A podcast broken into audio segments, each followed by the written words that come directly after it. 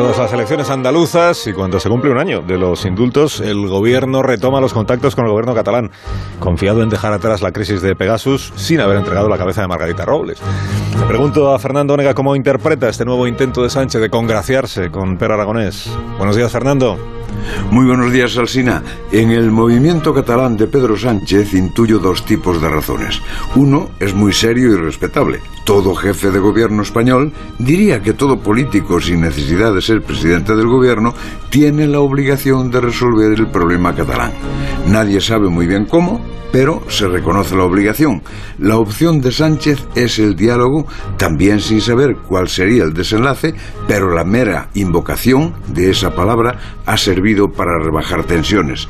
Lo que hizo Bolaños con Vilagrá y la cita de Sánchez y Aragonés es un intento de volver a la concordia que dura lo que dura, pero mientras dura, sirve para apaciguar y para que Sánchez siga soñando con ser el apaciguador. Con Esquerra algún diálogo es posible, con el resto del independentismo no. Las otras motivaciones son menos patrióticas y las reduzco a dos. Una, recuperar la iniciativa y la autoridad políticas tan deterioradas en las elecciones andaluzas.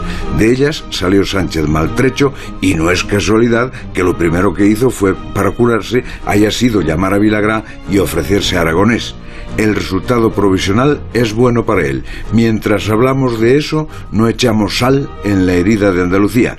La segunda, recuperar la amistad de Esquerra, partido de Aragonés y Rufián, como parte sustancial del descosido Frankenstein.